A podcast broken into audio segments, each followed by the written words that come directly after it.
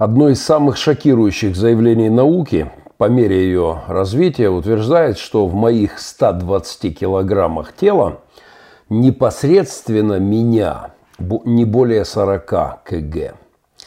Только лишь треть моего организма принадлежит, так сказать, мне лично. Две трети – это колонизировавшие мое тело всяческие бактерии, археи, грибы, протисты и вирусы все то, что называется микробиом человека. Изначально, после открытия микробиома, оценка о количестве микроорганизмов, населяющих человека, говорила о том, что число клеток микробов в 10 раз больше, чем клеток человека. То есть меня во мне э, из 120 килограммов по той первой версии было всего 12 килограммов. Однако более поздние данные снизили это соотношение, и хоть немного, но все же лично меня успокоили. На один килограмм меня самого приходится не 9, а всего лишь 2 килограмма пассажиров, левых, зайцев в моем теле. Я боюсь, что в информационном пространстве, в мире идей, новостей, аналитики, рефлексии, в вопросах мировоззрения, соотношение правды к лжи, фактов к вымыслам, реальности к фантазиям, вот в этом мире все еще хуже, даже чем в изначальных предположениях о микробиоме. Если говорить о том, сколько идей, тезисов, концепций из присутствующих на сегодняшний день в головах людей 21 века, вот в эту эпоху постправды, сколько является ложными, мы, вероятно, будем шокированы куда более, чем естествознатели, заглянувшие в свои электронные микроскопы однажды. К примеру, все идеи, построенные на том, что у человека нет создателя, у Вселенной нет Творца, они уже чудовищно ложные в своем основании. Таким образом, все новости, все СМИ, не имеющие в виду Бога, теос, лого, смысл, уже по определению fake news. Взгляд на мир сквозь призму толстых атеистических линз, да еще и через антропоцентричную такую подзорную трубу нашей эпохи модерна, постмодерна. Все это дает человеку немыслимо извращенное представление и о нас самих, и о реальности. Махненко Вью – это проект пророческой журналистики, это взгляд священника на текущие события, богословско-этические этюды э, христианина, верящего, что Бог здесь и он не молчит. Весь наш микробиом, ну, вообще-то, как и макро, важно рассматривать с учетом того основополагающего тезиса, э, что Бог существует, Он здесь, и Он не молчит. Основополагающего и радикально протрезвляющего факта. 20 секунд, и мы начинаем. Пристегните ремни безопасности.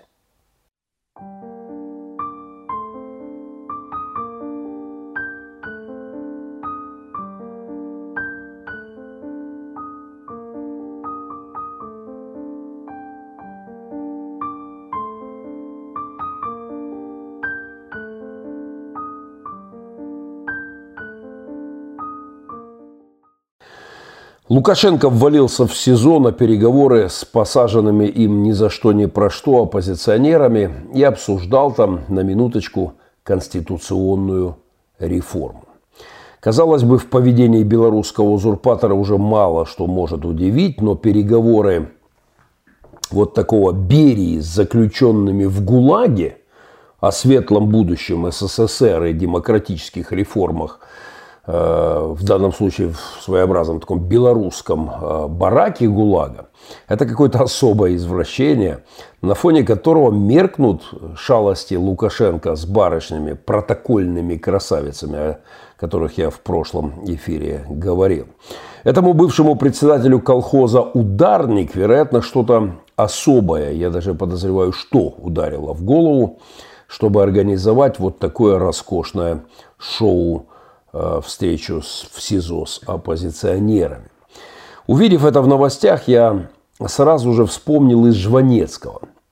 Знаменитый вариант диалога на рынке. В том незабвенном шедевре полемика о ценах с продавцом на рынке, как вы помните, она велась там через смотровую щель в танке. Хорошо въехать в базар и через щель спросить, сколько-сколько, одно кило или весь мешок? Хорошо еще, писал классик, иметь приятеля на вертолете, чтобы летел чуть впереди. Ну и пару друзей с автоматами, чтобы бежали чуть сзади. Так можно разъезжать по городам, ночевать где захочется. В поликлинике насчет больничного листа осведомиться, зайти к главному, потолковать, пока друзья под дверью расположились. У Лукашенко все точно по Жванецкому. И друзья с автоматами под дверью, и вертолет, да и танки, пусть какие-никакие, но тоже есть. Так что юмореска получилась э, у белорусского узурпатора еще та. Но что-то белорусскому народу, как я вижу, не очень смешно. И, судя по всему, на аплодисменты, в отличие от Жванецкого, предпоследнему диктатору Европы, рассчитывать не приходится. Народная расплата за такие веселые зарисовки, за издевательство просто над людьми. Э, Все более вероятно, э, народная оплата будет, если не палкой Э, в задний проход, как у Каддафи, говорят. Белорусы все-таки народ куда более культурный, гуманный. Если не петля, как у Хусейна, то как минимум срок в той самой тюрьме, куда он пожаловал на переговоры с лидерами оппозиции. Более того, я уверен, что вопрос с регулярным посещением бани, заключенным Лукашенко, Э, будет так, также решен по-человечески, по санитарно-гигиеническим нормам Евросоюза. Надеюсь, даже с горячей водой и мылом. Абсолютно омерзительная история, когда э, после этих переговоров кто-то сказал, нам бы помыться бы не мешало. Мой респект белорусам, которые не ведутся на этот цирк и объявили о лимите своего народного терпения в ответ на это бесстыдное шоу. В общем, я за предложение Жванецкого, высказанное в той же, высказанное в той же миниатюре о создании в Беларуси народного ополчения по вызову э, для усмирения узурпаторов. Э, еще кусочек из того же шедевра. Это мы, конкретные ребята, мотовзвод огнестрельного сочувствия. И чтобы прошел слух, что врать нам стало небезопасно – что из-за неизвестного жильца, ну или там в белорусском случае арестованного человека очередного, можем приехать я с друзьями, и наша бронь также глуха. И пусть у него хоть на какое-то время отнимется его вранье, которое ему кажется умением разговаривать с людьми. Пусть оно больше не вырабатывается его председательской железой. Пусть он не учит нас, ибо результатов у него никаких, а ждать, что он сам поймет, уже просто невозможно. Броня крепка, и танки наши быстрые. 20 секунд.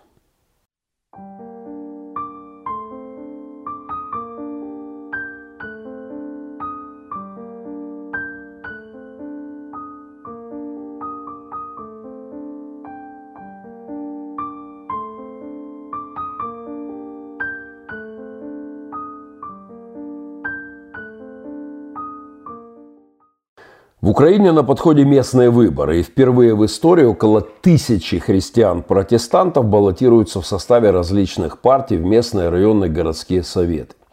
Есть и христиане, выставившие свои кандидатуры на должности городских руководителей. Так, к примеру, в Ровно у нас христианин, служитель Александр Третьяк баллотируется в мэры от Европейской солидарности, от партии Европейской солидарности. Руководителем выборного штаба партии «Сила людей» в городе Кривой Рог является христианин Юлий Морозов. Он сам не может участвовать в выборах, потому что на него сфальсифицировано дело. Он давно занимается активно политикой. А уже многие годы он и его команда противостоит мафии Вилкулов, э, негодяев в этом коррупционном криворожском гнезде, с которым мне доводилось когда-то сталкиваться. Э, как минимум шесть христиан только в этом городе в выборном списке – кстати, я рекомендую к просмотру на уже упомянутом мной не раз канале Yes He Is. Молодые ребята делают прекрасную работу. В июне было интервью с Юлием Морозовым. Я рекомендую и себе положил закладочки. Хочу порассмотреть еще раз. Мой хороший знакомый Павел Бойченко баллотируется в Киев, э, в Киевсовет. Много лет он был успешным мэром в Килии. И вот теперь штурмует Стольный Град. Желаю успеха и э, прошу христиан, киевлян иметь в виду сей факт и максимально поддержать по возможности. Он идет также от европейской солидарности. Да и у меня в общине двое служителей, наши капелланы, решили не оставаться на этих выборах в стороне и вошли в списки в горсовет от партии «Батькивщина». Так что мы можем говорить о нарастающем преодолении политического совковского менталитета в среде христиан, и это очень хороший знак. Координатор прошедшего недавно в Киеве и посвященного э, приближающимся выборам в Украине Всеукраинского собора небезызвестный Александр Турчинов выступил, как мне кажется, с прекрасной инициативой, с призывом к протестантским церквям активно поддержать на местных выборах 25 октября э, в кандидатов в депутаты из числа евангельских верующих и других христиан, особенно тех, кто подписал так называемую декларацию кандидата христианина. Такова э, подпись этого документа. Э, кандидат берет на себя обязательство в своей дальнейшей работе активно отстаивать духовные и моральные ценности. Политика действительно грязное дело – и именно поэтому туда должны идти христиане и, закатывая рукава, пытаться сделать ее, ну, насколько это возможно, на земле чище. Наводить там порядок и вычищать эти авгиевые конюшни. В Древней Греции, в соответствии с легендой, жил царь Авгий. Он был страстным любителем лошадей. Три тысячи коней стояли в его конюшнях, однако стоило их по мифологии не чистились целых 30 лет и по самой крыше заросли навозом. По счастью, на службу к царю Авгию поступил легендарный силач Геракл, э, у римлян он назывался Геркулесом, которому царь получил очистить конюшни, потому что не под силу это было сделать никому другому. Э, лошадиный навоз за 30 лет. Э, Геракл был не только могучим, но и умным. Он отвел в ворота конюшен поток реки, и вот бурный поток вымыл оттуда всю грязь. Выражение «авгиевы конюшни» мы употребляем, когда хотим сказать, что что-то крайне запущено и абсолютно загрязнено. В наших постсоветских конюшнях политических, э, а, пожалуй, даже в свинарниках, наверное, все еще хуже. Здесь не 30 лет, здесь тысячу лет не было порядка, и на наших глазах рождается та самая река, не в два дня, конечно, рождается, не в один электоральный цикл, я не питаю себя иллюзиями, но все же река, которая может вымывать, хотя бы отчасти очищать все то политическое, забитое ментальными имперскими и совковскими экстрементами э, пространство. Любомир Гузар. Э, замечательное высказывание о политике. Политика перевожу с украинского, сори. Политика – это одна из наивысших форм служения. Э, этот путь не должен выбираться с целью личного обогащения и славы или еще чего-то в этом роде. Политиком э, должна быть личность, которая сознательно э, желает всю свою духовную силу посвятить обществу, общему благу. Любомир Гузар – представитель Украинской греко-католической церкви, один из наиболее мощных духовных авторитетов в нашей, э, в нашей недавней истории Царства ему небесное. Благословляю христиан на грязное дело, служение в политике, впрочем, как и не на менее грязное э, в образовании, на чудовищно запущенное служение в культуре – на тонущее в коррупции служение в бизнесе, на прогнившее от олигархического рабства служение в средствах массовой информации и на не менее грязное дело разгребания церковных, клерикальных, навозных куч в союзах церквей на постсоветском пространстве. Я тут кое-чем также активно занимаюсь в этом плане. И тоже скажу вам, работка не из приятных и, и весьма себе не из приятных. Но о навозных кучах э, в союзах, в объединениях церквей, вот в церковных э, структурах постсовка и о наших конфессиональных конюшнях, где вони также хватает, через 20 секунд.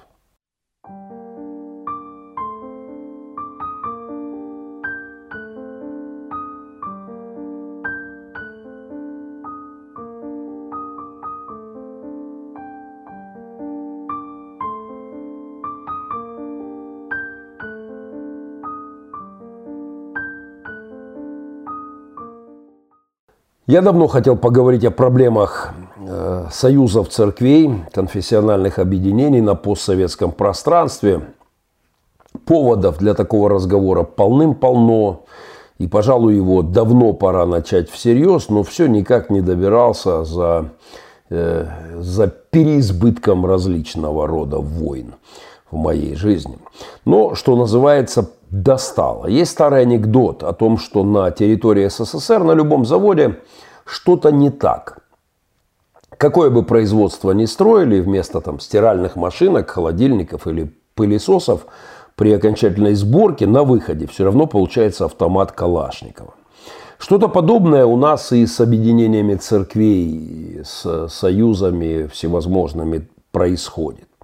Тренд на преобразование христианских братств в советские вертикали с очень быстро нарастающими э, своеобразными такими политбюро, президиумами, партийными, ну в этом случае там союзно-епископскими цензурами и решениями пленумов ЦК КПСС, ну в евангельской среде, там, не знаю, советов объединений. Увы, это весьма распространенный факт вот, появления таких путинских вертикалей любая горизонталь у нас мгновенно вздыбливается в ту самую гнилую вертикаль. Каждая демократия на постсоветском пространстве тяготеет по своей природе духовной немощи к диктатуре, к узурпации, к диктатуре. Всякое братство желает трансформироваться в боярщину с подчиненными холопами. Э, Все это тут же обрастает титулами, литургической пышностью и исчезновением изначальной простоты. Посему я от всего сердца посвящаю сей свой скромный богословско-экклесиологический, экклесия, церковь, этюд верным путинцам э, не только в России, и в Украине, и в Беларуси, вот таким епископам и союзам, строящим вертикали в славянских – вот в том числе не только в российских, но и в украинских э, церквях. И, в общем-то, этого добра хватает и за рубежом также. Совок – это, безусловно, не географическое, а интеллектуальное, духовное понятие. Он-то как раз, в отличие от колбасы и там, консервов, э, сала, упакованного какой-нибудь заботливой тещей, и беспощадно отправляемые американскими, допустим, таможенниками Э, в бак. Вот э, совок без особых проблем пересекает границы государства, культуры, в плотно упакованных всяким хламьем, как и чемоданы, под завязку черепных коробках э, людей, советская вертикаль, она продолжает существовать и разъезжаться по миру. Вот этот ментальный совковский вирус проходит через временные границы поколений – передается из поколения в поколение. Э, в общем-то, тут никакие маски и перчатки не помогают, и спреи. Э, этот вирус не, не пищит на рамках металлоискателей в случае переезда там, в эмиграцию. Он перескакивает через законы декоммунизации и, и пытается рулить ментальностью и в моей стране сегодня. Его нельзя засветить даже каким-нибудь последним поколением вот этих рентгенаппаратов, э, которые в аэропортах, там, металлоискатели. Этот духовный микроб совершенно не декларируется, э, а что называется, проходит любые границы зеленым коридором. Несмотря на куда более драматичное, даже по сравнению с героином, дурманящее воздействие совок в головах, не могут унюхать специально натренированные э, собаки, никакая детекторно-лакмусовая бумажка при проведении полысени такого духовного контрабандиста не покажет вам э, наличие совка под черепом. СССРом во многих, я, конечно, рад, что далеко не во всех славянских э, церквях и в США, и в России, и у нас здесь все еще воняет, тем не менее. И проветривается эта идеологическая структурная вонь в наших союзах э, весьма медленно. Торжество вот этой ФСБшной модели в целом ряде церквей и объединений впечатляет. Смотрится это абсолютно вызывающе, крайне меня все раздражает. Диктаторский стиль принятия решений многими епископами, советами церквей, полный конформизм, так называемых братских заседаний впечатляет абсолютно. Вот это тотальное одобрямс в церковных наших парламентах и в так называемых советах. Боже, как же это слово достало в советах церквей, да. Ну естественно, все это порождает многочисленные вытекающие отсюда совковские, только одетые в религиозные одежды, застойные последствия в наших объединениях. У меня есть такая привычка – Э, мои друзья знают, что э, у меня аллергия на, на понятие «все за». Я как минимум стараюсь воздержаться, ну хотя бы для разнообразия, потому что мы жертвы с вами, мы вторая страна в истории человечества, в которой за 50 лет только Северная Корея э, лидирует по этому параметру, в которой за 50 лет никто ни разу не воздержался при голосовании в Верховном Совете все всегда были за. Поэтому э, вот это, этот конформистская одобрямс у меня на это большая, тяжелая, я бы сказал, аллергическая э, реакция. Как-то мы говорили с моим старым другом в одной из телепрограмм о роли личности в церковных структурах. Последние очень уж напоминают мне вот эти структуры, очень мне напоминают часто такие асфальтоукладывающие катки – образцово заравнивающее всякое проявление индивидуализма. Оно, оно тут же объявляется там, гордыней и так далее, и закатывается в асфальт.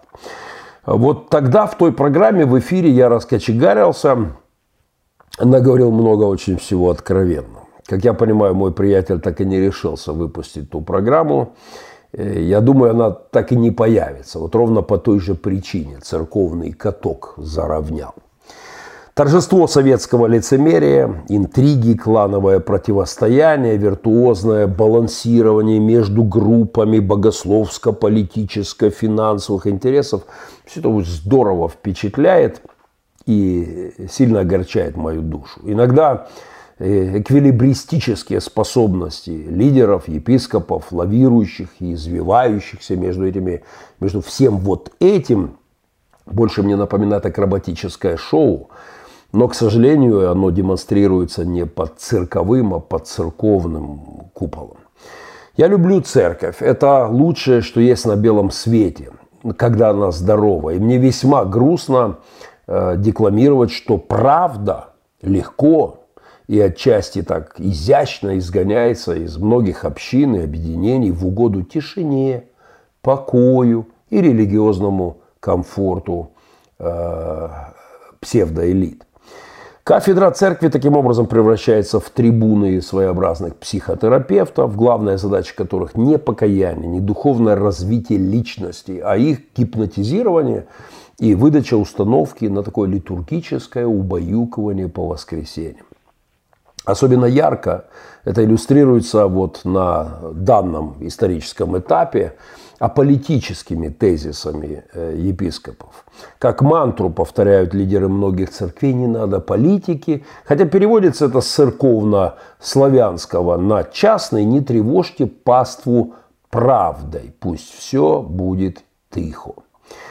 Вот совсем недавно в полном синхроне с кремлевскими идеологами, мне иногда кажется, что и Путину, и некоторым епископам речи один и тот же спичрайтер пишет. Я совсем недавно выслушал несколько лекций о необходимости жесткой вертикали в церквях. Выслушал не кивая, не поддакивая и не соглашаясь. Потому что все это брехня, потому что перепутали те браты. Это не вертикаль, это гвоздь. Это гвоздь в крышку гроба такого совковского фарисейства, выдаваемый за вертикаль. Божественной вертикалью многие пасторы и епископы называют свою, впрочем, тоже вертикальную дыбу, на которой приканчивают инакомыслящих. Причем казнят на ней непокорных под стыдливо отведенные глазки лидеров и прихожан, которые как бы говорят, ну, ну прости, ну что мы можем делать, смиряйся, брат. Увы, на постсоветских, uh, в постсоветских наших церквях власть часто построена не на лизоблюдстве, а иногда даже на более жестком лизо, лизозадстве, наверное, как и вот, к примеру, на вот этой карикатуре о путинской псевдо-вертикали. Что-то подобное, к сожалению, мы Э, я видел не раз и вижу в э, объединениях церквей, в карьерных построениях так называемых союзов церквей. Э, карьерный подхалимаш, соглашательство, конформизм сплошь и рядом выдаются за духовность, за смиренность и даже за плод духа кротость, забывая, что слово кротость подразумевает огромную силу, управляемую, а не безликость, беззубость и слюнтяйство. Э, кротость, укращать можно только что-то мощное, сильное, когда управляемо. Да? Э, это, мягко говоря, стратегическая мировоззренческая ошибка. Церковь строится из личностей, и только из личностей может быть настоящее тело Христова. Не уничтожение личности, не Э, не слияние их в безликую массу, а формирование личности через нонконформизм, через собственное мнение, собственную позицию, э, самоопределение. Да? Как говорил Клайв Льюис, церковь строится на аутентичности личности, на ее независимости, на ее, во-первых, преодолении стадности – и только после этого в качестве личностной единицы, соединяясь в настоящее живое тело. Если по этому параметру измерить то, что мы называем церковью, мы сплошь и рядом будем разочарованы, потому что многие епископы, многие иерархи видят свои задачи как раз уничтожение личностей, такое подстригание ровненько этого газона – и это противоположно тому, чем должна являться церковь. Нам нужно прилагать все усилия, чтобы формировались люди с собственным мнением, личной позицией, персональной, нонконформистской способностью, силой его духа, персональность личным мнением. У нас же зачастую идет перемалывание личностей в советском духе, и все это выдают за тело Христова – на практике формируя все то же совковское, стадное, конформистское, а значит лжедуховное и псевдособорное сообщество. В своем замечательном коллектив и мистическое тело, говоря о величии, соборности и церкви, с чем я безусловно согласен э, на 100%, Клайв Льюис подчеркивал, что жизнь коллективная гораздо ниже частной и ничего не стоит – если не служит ей. И только личности уже в, в добровольном смирении объединении могут для общего дела Христова формируют здоровую общину. В противовес этому мы видим, как легко постсоветские религиозные системы по привычке, по механике, совковской такой энергии, инерции, строят свои лизоблюднические, угоднические системы, перемалывающие уродующие души через все тот же конформизм. Но радует, конечно, то, что Христос сказал, врата ада не одолеют ее величество церковь. Кстати, вот это мое любимое звание невесты Христова, ее величество, тоже теперь слегка испоганено. В него один из моих бывших довоенных друзей решил завернуть очередную порцию своих конформистских доктринок о церкви. О церкви, отстраненной от общества за свой церковный там, заборчик и занимающийся там очень странным видом бесконечного богоискания славянских народов без богонахождения. Еще раз, врата ада не одолеют церкви. Из этого обетования следует, что упомянутые выше вертикали рухнут вместе с поколением лидеров, э, вот, э, лидеров, интригантов, которые made in СССР, да, такой советской э, схемы мышления. Все это исчезнет вместе с остатками совка. Все это уйдет оптом и из Кремля, и славянского христианства. Уйдет к свиньям, как говорила моя бабушка, как случилось в земле Гадаринской. Уйдет к свиньям, но вместе с ними в бездну. 20 секунд, и мы вернемся.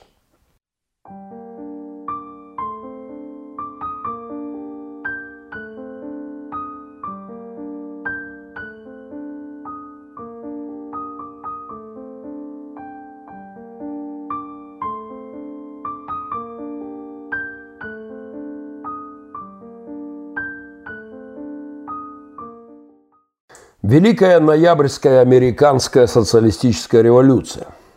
Ну, по крайней мере, и не дай бог возможная в случае победы левых в США приближается. С каждым днем перед 3 ноября страсти по поводу предстоящей дуэли Байден-Трамп нарастают. Все это напоминает мне один странный фантастический фильм, на который меня занесло с сынухами не так давно – в рамках нашего ежемесячного прогула школы у нас есть с сынами такая традиция. Раз в месяц под моим чутким руководством прогуливаем школу, э, высыпаемся, там вместе кушаем, потом тусим, едем в город, идем куда-то вместе э, там, в ту же киношку, в кафешку. Э, и вот в рамках нашего загула мы забрели с сынухами в кинотеатр, и я добавил себе 20 гривен – Э, на лежачий билет. Ну вот там есть такие кресла, которые раскладываются в современных кинотеатрах. И э, вот я обычно я, когда иду с сынами на какую-нибудь их киношку, явно не на мою, то я высыпаюсь, пока они э, смотрят э, свое кино. Однако сюжет этого фильма неожиданно привлек мое внимание. В нем странная была мешанина со временем. Там будущее, которое постоянно перемешивается с прошлым и вторгается в настоящее. Все это запутало мои мозги с первых же минут фильма. Вот в, этом, э, в, этом, э, в этой ленте бесконечно прошлое врывалось в будущее и портило настоящее, угрожая человечеству апокалипсисом. Сегодня в связи с предстоящей попыткой социалистических идей в головах э, многих американцев, псевдодемократов, э, я, в общем-то, вспомнил этот сюжет. Идеи демократов американских, с которыми я внимательно э, ознакомливаясь, прихожу к своему религиоведческому выводу, эти идеи носят религиозный характер – все, то, все та же марксистская религия, которую они исповедуют во многом, эта идея явно из 100-150-летней летнего прошлого. А, и они пытаются ворваться в будущее мира э, вот сегодня на этих выборах. Я не скрою, меня это безусловно тревожит. Для меня антисоветчика, антикоммуниста с подросткового возраста – это самая настоящая пытка. Вот, слушать тезисы Карла Маркса в 2020 году э, для меня просто нет сил. Э, но эта попытка усиливается тем фактом, что звучат эти тезисы из страны еще недавно, бывшей оплотом ценностей демократии, ценностей свободы, прав человека.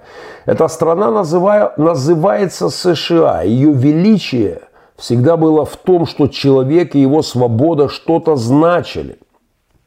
Но сегодня прошлое, и не абы какое, а советское прошлое, на устах леваков – с буквально чокнутыми идеями о том, что люди, если убрать полицию, будут добрее.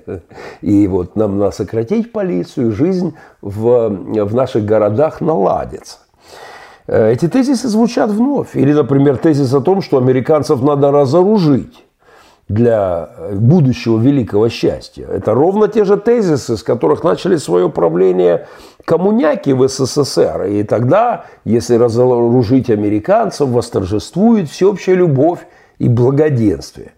Эти тезисы двигают демократы в США, и мы-то здесь знаем на территории бывшего Советского Союза, чем, э, чем это благоденствие закончилось. Преуспеванием продолжилось и закончилось благоденствием ГУЛАГа, плавящимся от перегрузки, плавящимися стволами револьверов, экономными в режиме одна пуля на две головы, э, вот, прислонившиеся друг к другу, экономными расстрелами – но сегодня с этими левыми идеями пытаются атаковать ценностное ядро, на котором держалась Америка в ее лучшие времена. И это действительно опасно. Их тезисы все большем и большем вмешательстве государства в регулирование всего подряд.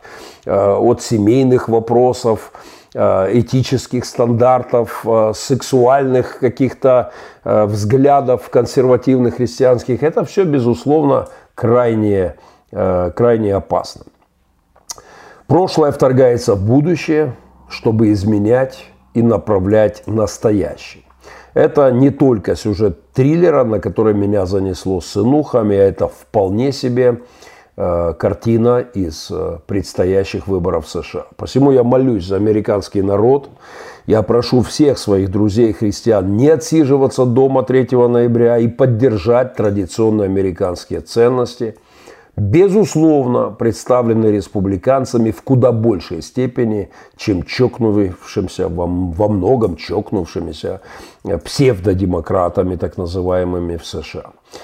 У меня здесь русские чекисты одичалые, э, все те же красные социалистические во главе с Кремлем, они прям за Широкинской стеной, совсем рядом с моим домом. И это не просто держать оборону от них. В США своя игра престолов. И левые одичалые на выборах 2020 э, года, вот 3 ноября, со своими амбициями ломятся к власти. Так что дай вам Бог селенок. Я последний мой визит в Сиэтл, я уже рассказывал об этом, меня пригласили на встречу студенты Сиатловского университета. Ребята смотрели фильм «Почти святой» и вот организовали такую встречу. И они мне, меня просто шокировали, рассказывая о том, как их профессура в Сиатловском университете читает им Карл Маркса и Энгельса, носятся социалистическими идеями. В общем-то, я в, об этом, и, как говорилось у нас, все на выборы – я застал выборы в США в ту ночь, когда Трамп, удивив элиты, вышел принимать поздравления в качестве избранного президента. Я как раз утром улетал в Украину и в режиме онлайн наблюдал приход Трампа к власти. И это абсолютно шокированные лица CNN-щиков и элит, когда приходили результаты, перевернувшие их э, прогнозы, что они уже практически у власти. Вот я желаю моим американским друзьям, чтобы сюжет повторился. Это ваша страна, это ваше решение. Я гражданин Украины, но я призываю вас, не молчите, не бойтесь, отстаивайте свои христианские ценности, говорите правду и не одевайте шапку псевдоневидимку с надписью «Аполитичность». Вас видно – и, и вы похожи в этой капелюхе на того самого голого короля, так что номер не прокатит.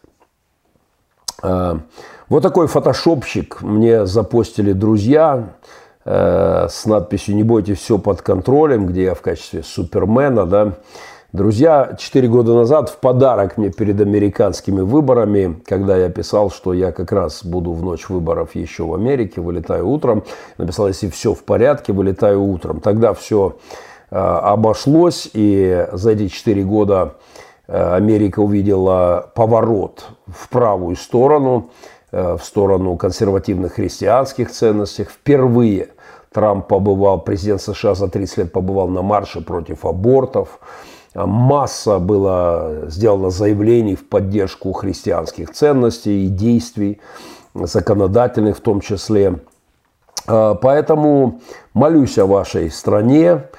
А, ну и, как говорится, make America great again.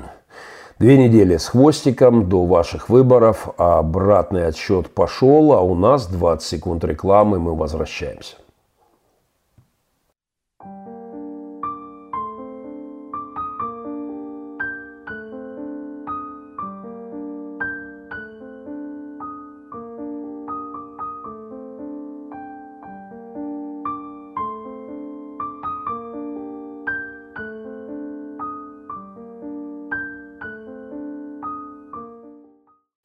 Спасибо всем друзьям, кто замечает нашу социальную рекламу и по мере ваших возможностей, по мере ваших сил поддерживает наши социальные проекты. Масса кричащих нужд в прифронтовых наших служениях. Наш детский реабилитационный центр, крупнейший детский реабилитационный проект бывшего Советского Союза, через который прошло более 4000 детей. Республика Пилигрим, деревня Пилигрим с нашими приемными семьями, центрами реабилитации, центр «Маленькая мама», кризис-центр, хоспис для стариков, адаптационные центры. А, множество прифронтовые, прифронтовая наша работа, капелланские проекты, а, наше служение различные социальные. Все это нуждается в поддержке. Мы благодарны тем, кто замечает нашу социальную э, рекламу. Скандал в эфире э, программы «Крестовый подход». Э, я хотел бы откомментировать спич моего э, друга Андрея Матинги. Э, на одной из картин легендарного российского художника Васи Ложкина с его замечательными котами и политическими шаржами, э, в одной из картин троллится прекрасный тезис – многих христиан, выдающих свою трусость, а иногда и откровенное халуйство за аполитичность. На этой картине у кота надпись «Мои политические взгляды слишком радикальны, чтобы высказывать их вслух». Каждый раз, когда я слышу тезис о том, что церковь не политики, сразу же вспоминаю этого милого кота с его замечательным девизом. А политичность, как некая шапка-невидимка, под которой прячется именно политическое халуйство перед узурпаторами, трусость перед последствиями за провозглашение правды, за наличие позиции, это сплошь и рядом у нас. Э, это такое бегание креста, выдаваемое за христианство. И оно особенно резко вот, рвануло мое сердце полторы недели назад, когда после самосожжения Ирины Славиной в Нижнем Новгороде на страничке одного из местных епископов, где не появилось ни слова об этой трагедии, было выложено чудесное фото осеннего леса с пасторским призывом. Нет, не с призывом к народному сбору под губернаторским дворцом с требованием наказать виновных в доведении до самосожжения журналистки, не с призывом перекрывать дороги в центр города и требовать наказания для скотов в ментовской форме. На страничке этого э, епископа было выложено чудесное фото с призывом «Осенний лес» и с призывом «Хочешь бегать? А хочешь быть здоров? Бегай. Хочешь быть красив? Бегай». Ну, в общем, вот они и бегают. Бегают креста, как говорили на Руси о поддельном христианстве, избегающем следования узким путем правды и бегающим от цены за правду, вот той самой блаженной, гонимой за правду. После смерти Ирины Славиной, после ее самосожжения – дочь э, покойной начала выходить с весьма показательным плакатом, текст которого я бы развесил во всех аполитичных церквях, где не принято или запрещено, как в случае, который я приведу сейчас ниже, запрещено говорить о беззакониях, которые творит власть. Этот текст у дочери Ирины гласил, пока она горела, вы молчали. Вот такая надпись на ее плакате у дочери очередной жертвы путинского беспредела. Я бы поснимал во всех церквях России, во всех молитвенных домах вот это э, обычно стандартное такое э, мы проповедуем Христа распятого там, э, и так далее, и научите все народы что-то. Я бы вот повесил этот текст, пока она горела, вы молчали. молчали, бегали молча, ну или неважно, пели псалмы, молча о беззакониях, молча о беззакониях, проводили разбор Библии под грохот русской артиллерии в Украине, седьмой год войны, три обстрела за прошедшие сутки. А, тут уже множество вариантов. От перемены мест или литургических элементов сумма их этическая, сумма их не меняется. Вот, к примеру, слово жизни московское с недавними политичными, с недавними постами молодежного пастора Алексея Романова, который я весьма жестко комментировал, вот это весьма интересное для религиоведа явление. А, потому что слово жизни было всегда такой духовно-воинственной, э, в смысле религиозной, такой духовно-воинственной организацией. Завоюем мы, завоюем, мы возьмем, где ступит нога наша. То есть такая вроде бы активная позиция во всем. Там псалмы замечательные, Божья армия идет на адские врата, как у львов наши лица, мы рвемся вперед, где ступили стопы наши, там все и так далее. И вот вдруг зненацька, як говорят на Украине, Внезапно посты об аполитичности, чашка чая, камин с потрескивающими дровами, как идеал такой духовности, миротворчества в кавычках. В то время, когда горят дома в Украине, или горит Ирина Славина в Нижнем Новгороде, э, вот идиллия такая проповедуется, и ни слова об этом. Что это? Старение организации – или это политика, прикрывающаяся шапкой-невидимкой о политичности, но не способная, впрочем, скрыть свои ушки из-под нее э, очевидно торчащие. Безусловно, это самое, что ни на есть грязная церковная политика. Это стратегия усмирения и отсиживания в безопасности в ключевое время в стране. Это лживая аполитичность, подрывающая дух народа, во времена, когда этот дух таки очень нужен, радикально нужен э, России, Беларуси, Украине.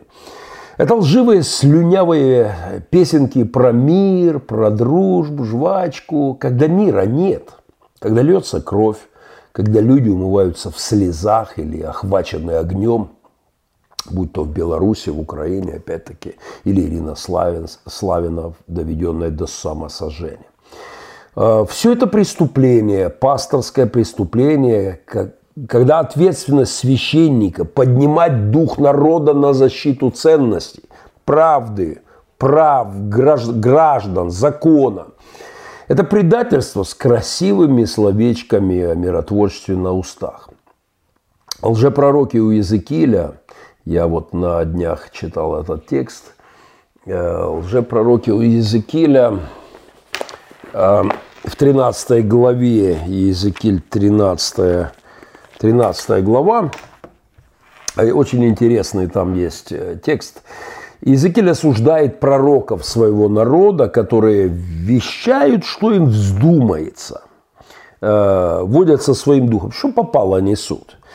Несут всякую ахинею, и в частности, внимание, в проломы вы не входили – и не ограждали стеной дома Израилева, чтобы твердо стоять в сражении в день Господень. В одном из переводов лжепророки, бла-бла-бла, говорили там какие-то вещи про мир, чтобы все было спокойно, мир, не поставили, обвиняет их Господь, воина в проломе для защиты – вина лжепророков, которые трендели все нормально, аполитичность и так далее, не поставили в проломы. Там, где цена прорвавшегося врага человеческой жизни, не поставили воина для защиты и для сражения. Они, говорит, э, говорит Господь через Иезекииля, как замазывали, замазывали грязью эти трещины – то есть э, просто зам... Э, такая, знаете, как штукатурочку такую грязевую делали, но не поставили воинов, чтобы твердо стоять в сражении. Таких лжепророков, аполитичных, псевдомиротворцев, а по, по факту просто пофигистов Господь называл лисицами в развалинах, хитрыми э, хитрыми лжецами, замазывающими щелью, щели грязью, такой липовой штукатурочкой. Да. Когда придет время, наказание города потерпят поражение, говорил Господь. Вы бесславите меня – обращался Бог к таким пророкам. В другом переводе «преуменьшаете Бога в душах людей». Ответственность молчащих христианских лидеров в ключевое время истории, она обесславливает Бога, она уменьшает Бога, сводит его, редуцирует Бога до уровня литургического муму или там, пения псалмов в ваших церквях. Это уменьшает славу Божью – Бог все во всем. Он, конечно же, в правде, Он, конечно же, в справедливости, Он, конечно же, на стороне обиженных, угнетенных, а, против, против издевательства людей над другими людьми. Когда вы все это а, отказываетесь ставить в эти проломы воинов, чтобы вести сражение, и прячетесь за псевдо, псевдо аполитичностью вы обесцениваете Бога, вы бесславите Его, вы преуменьшаете Творца в душах людей. Господь говорил таким лжепророкам, истощу ярость мою на них, истощу на, э, на тех, кто э, вот просто замазывает грязью со словами «мир, мир, мы вот это, мир, мир, миротворцы». Это не миротворцы, это штукатуры грязью. Нет мира. Господь говорит, нет мира, а вы кричите мир. Нет мира, в окно посмотрите. Нет никакого мира в вашем обществе. Рассказывать о мире сегодня в Белоруссии не надо. Надо встать на стороне униженных, оскорбленных, э, против узурпатора, а не рассказывать, о, блаженные миротворцы. Это не миротворчество, это замазывание грязью. Давно нет в России никакого миротворчества в аполитичных словах. Потому что вопрос противостояния путинскому режиму давно вопрос этический, а не политический. И аполитичность – это замазывание грязью щелей там, где Бог требует поставить воина с мечом, чтобы вести сражение. Вы замазываете грязью ярость Божья на вас. Ярость Божья на таких лжепророков, псевдомиротворцев э, замазывающих трещины вместо того, чтобы ставить воинов в эти проломы. Иезекииль, Иезекииль вот обличал этих лжепророков, которые вместо вдохновения людям к защите, к обороне своей страны, а, они просто замазывались сопливыми, лживыми, псевдомиролюбивыми разговорами. Почитайте, э, э, это очень интересно. Слова о мире, которые не решают проблем, которые подкашивают дух народа, это все лжепророческие слюни. Рецепт пробуждения в России, в Беларуси, в Украине, в США, да в принципе-то прост. Говорите правду. Вне зависимости от того, насколько она выгодна вам. Вне, э, не обращая внимания на то, сколько она будет вам стоить.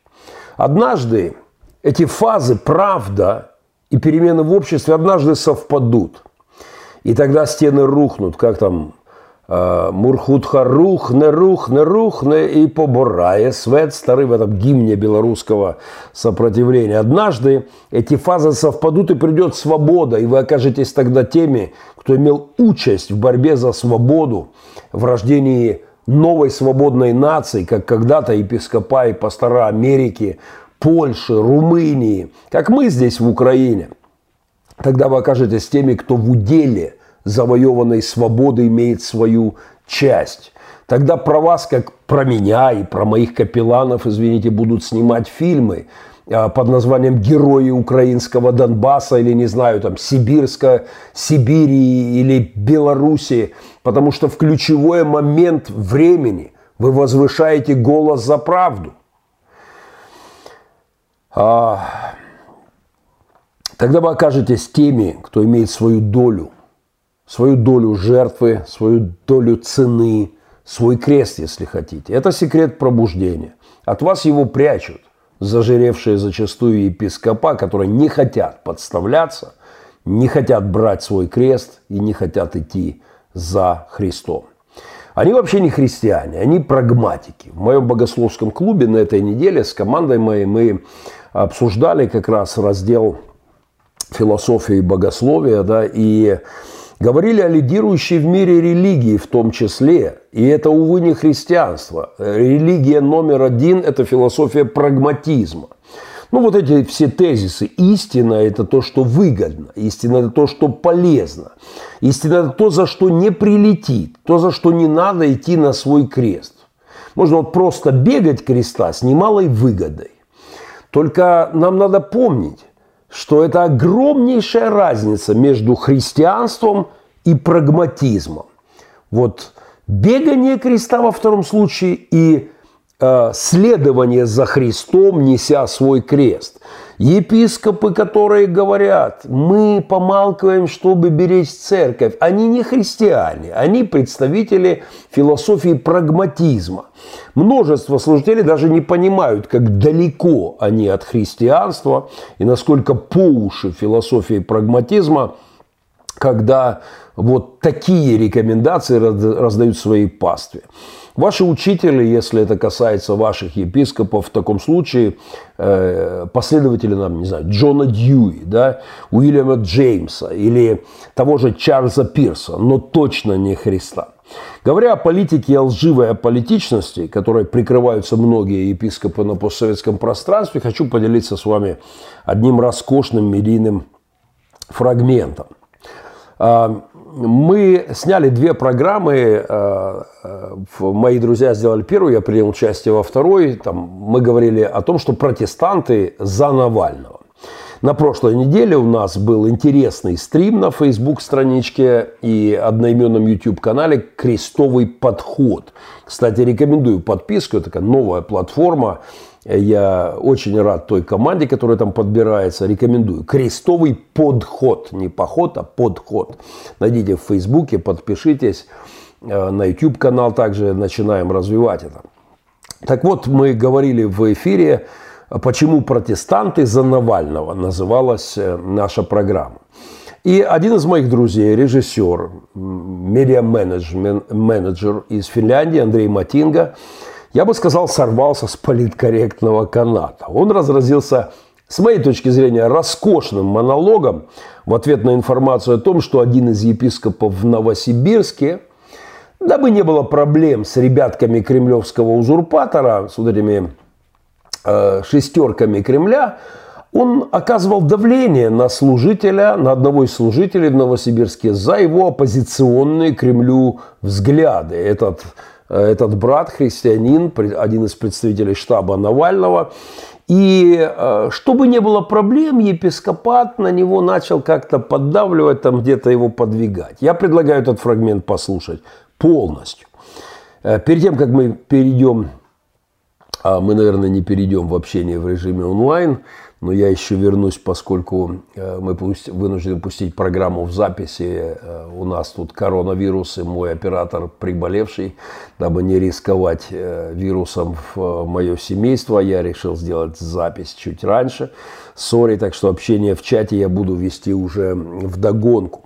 Так вот, я думаю, что этот фрагмент стоит послушать полностью. Здесь 6 минут – это немало, но они замечательные. Вот наслаждайтесь, и мы вернемся для общения уже вот в, я буду с вами в чате во время трансляции. Итак, Андрей Матинга, э, медиа-менеджер, режиссер Хельсинки. Э, он тут как бы плавно вступает, так медленно запрягает, но ох, как потом раскочегаривается. Ловите путинские прихвостни в епископских креслах – привет от крестового подхода, и в частности от моего друга из Хельсинки. Послушайте, это того стоит, и мы вернемся.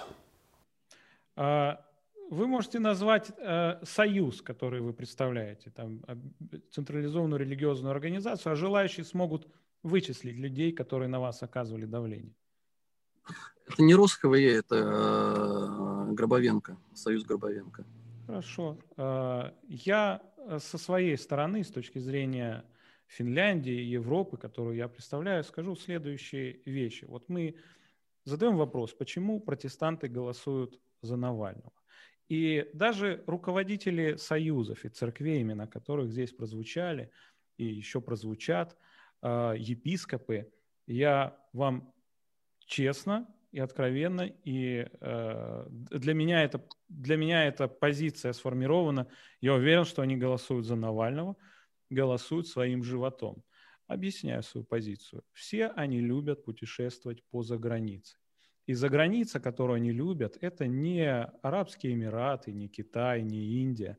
Они любят путешествовать по Европе, они любят приезжать в Финляндию, участвовать в конференциях, любят ходить в дорогие рестораны, есть хорошую, прекрасную еду, встречаться со своими коллегами здесь, в Европе.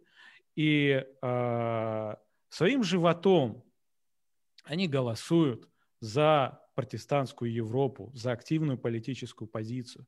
Потому что то, что из себя представляет европейская цивилизация, западная цивилизация, это результат реформации, результат влияния библейских реформатских принципов, протестантских принципов на общество. Это, не отри... это, э, это признают даже атеисты. Даже Владимир Познер, самый известный российский атеист, признает это. И я хочу сказать вот этим руководителям союзов, а, а мы с вами здесь часто встречаемся на этой стороне, да, на, проти, на, на протестантской стороне цивилизации, на, на европейской части э, мировой там деления мира. Вы, вы часто посещаете Европу. И я хочу сказать вот тем, кто дискриминирует моих братьев и сестер, кто лицемерно заявляет о своей аполитичности, но по сути придает Э, библейское учение и придает, э, нарушает законы. То есть вы, вы все говорите, вы все приводите места Писания, что нужно быть законопослушными, что нужно э, подчиняться власти, что нужно быть послушным закону, но вы сами нарушаете этот закон, дискриминируя своих братьев и своих служителей, братьев во Христе.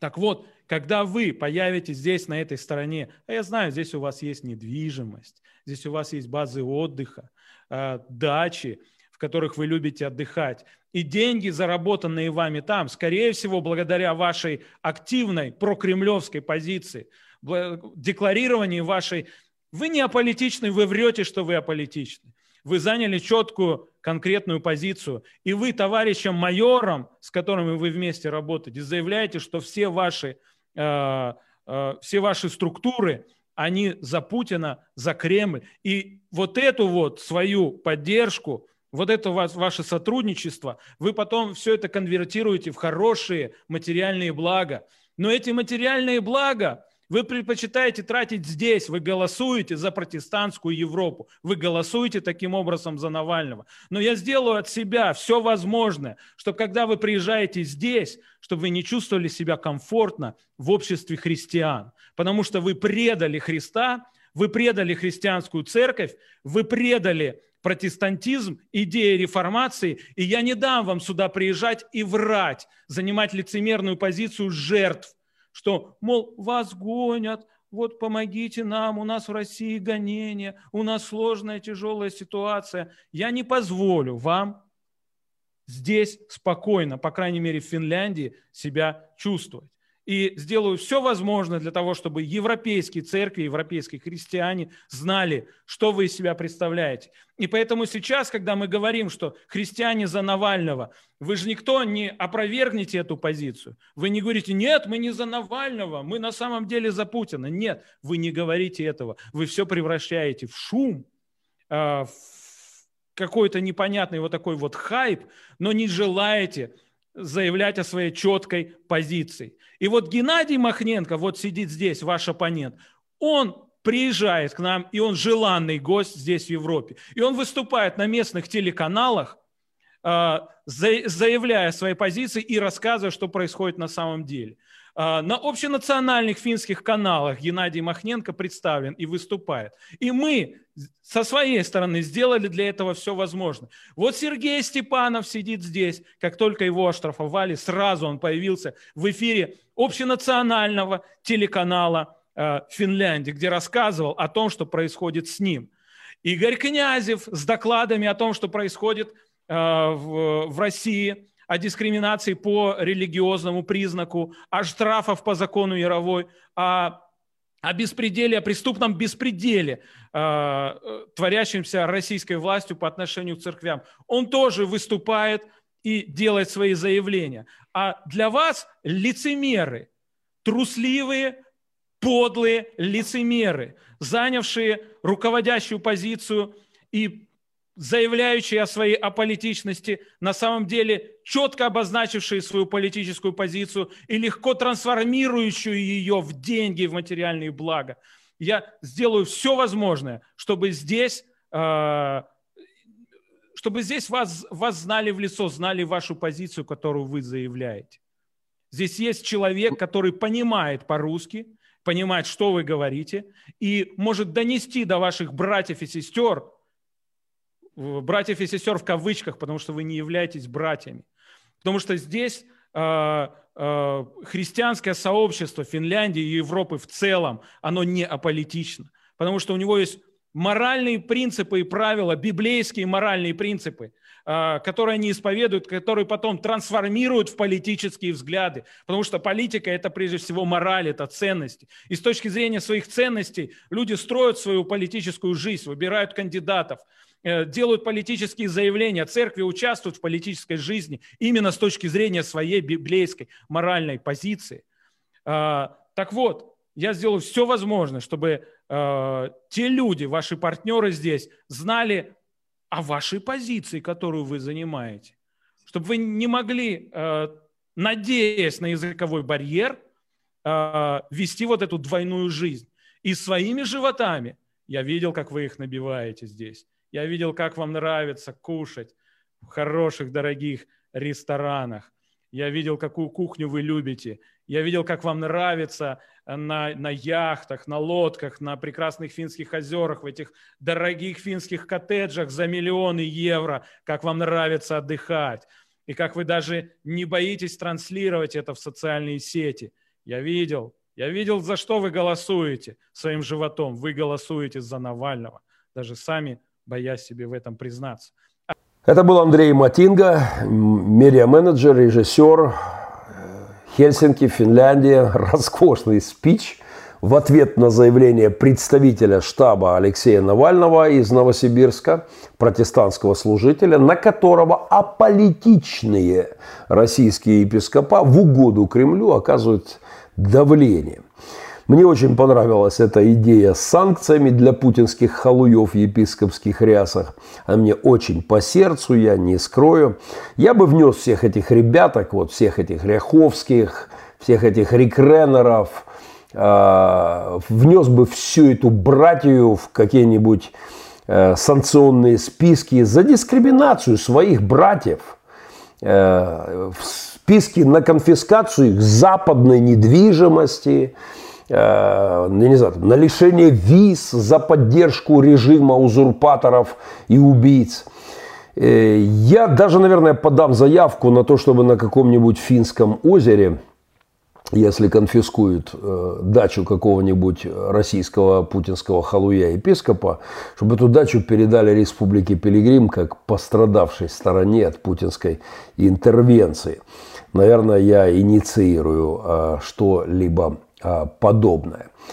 20 а, секунд рекламы.